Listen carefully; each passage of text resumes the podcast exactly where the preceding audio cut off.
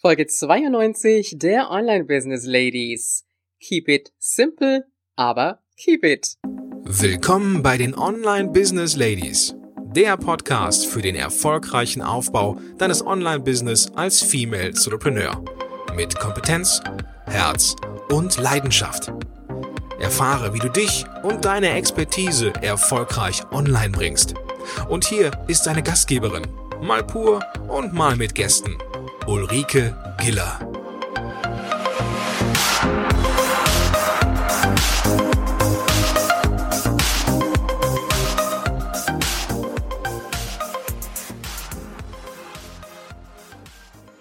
Hallo an den Business Ladies und die Gentlemen. Ich freue mich, dass du heute wieder da bist.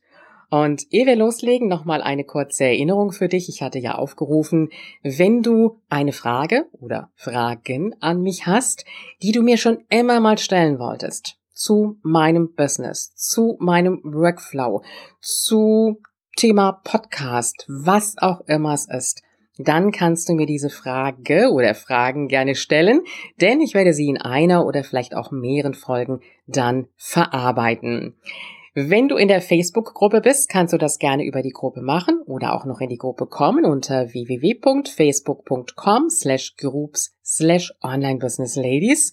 Oder wenn du nicht in Facebook bist oder auch nicht in die Gruppe möchtest, dann einfach eine E-Mail an info at ulrikegiller.com mit deiner Frage. Ich bin schon sehr, sehr gespannt, was da für Fragen auf mich zukommen werden. Keep it simple, aber keep it.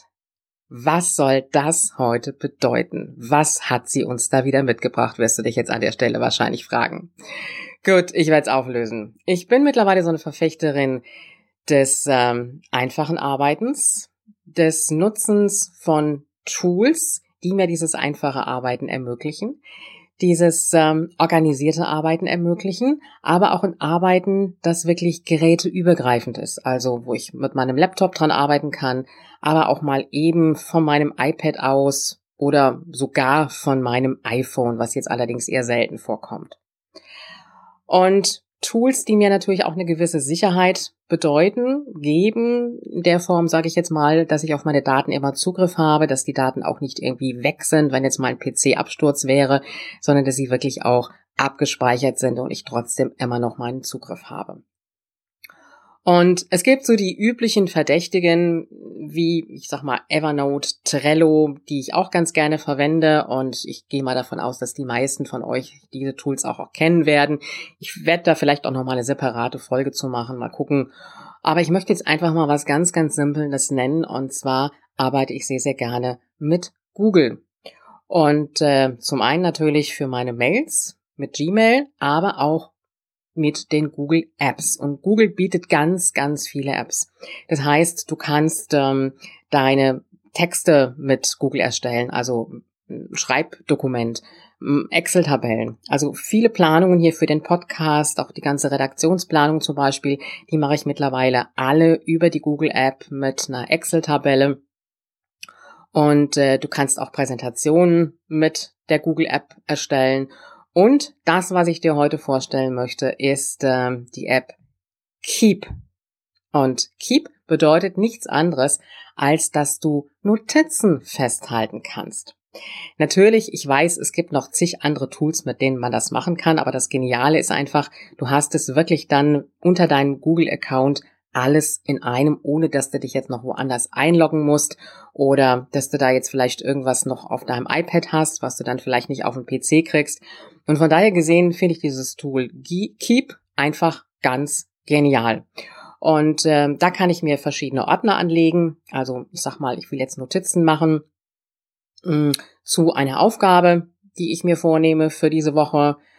Dann weitere Notizen lege ich mir vielleicht am zweiten Ordner an für die nächste Aufgabe für die nächste Woche, kann das unter bestimmte Themen dann packen und dann packe ich mir einfach meine Notizen dazu. Das Gute ist, ich kann mir sogar eine Erinnerung schicken lassen. Die kommt dann direkt auf meinen PC und äh, da kann ich mich erinnern lassen, das und das ist zu machen oder natürlich auch die Frage, hast du es schon gemacht? Ich kann auch mit mehreren Personen daran arbeiten, wenn ich das jetzt zum Beispiel wollte. Also interessant vielleicht auch, wenn du ähm, mal virtuelle Assistenten hast oder irgendjemand, der dir behilflich ist. Dann kannst du natürlich auch eigene Dokumente einfügen also von deinem PC auch etwas herunterladen. Und wie gesagt, das Gute ist einfach, du hast es direkt in deinem Google-Account drin und brauchst einfach nur in die Apps reinzugehen und hast es direkt zur Verfügung, ohne dass du dich jetzt wieder in das nächste Tool einloggen musst.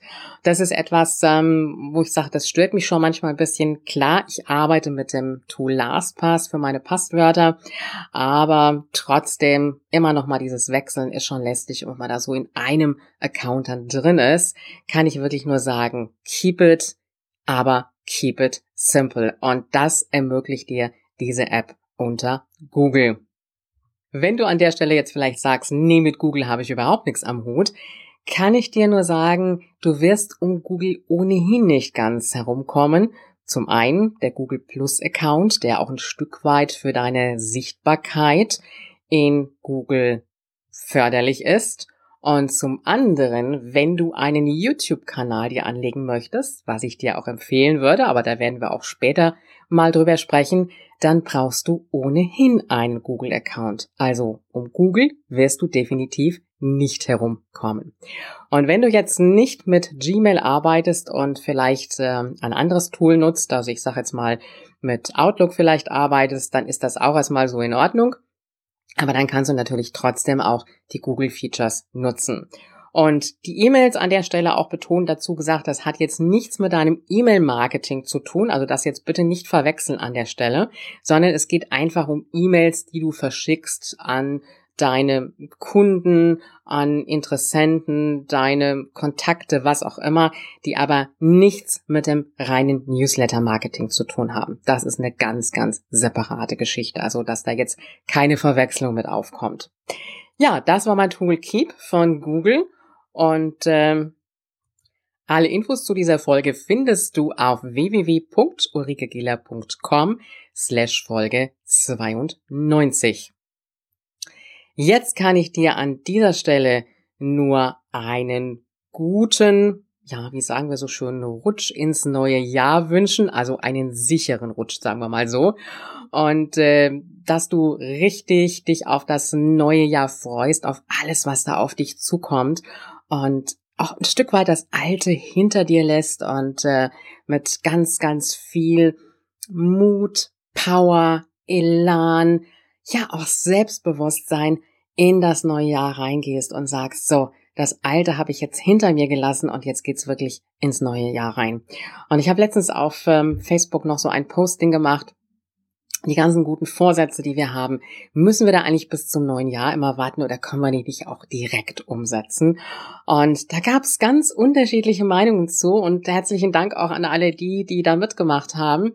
Einige haben geschrieben, ich setze meine Vorsätze, die ich habe, meine Ziele auch direkt um. Ich gehe direkt da dran. Ich warte da gar nicht erst.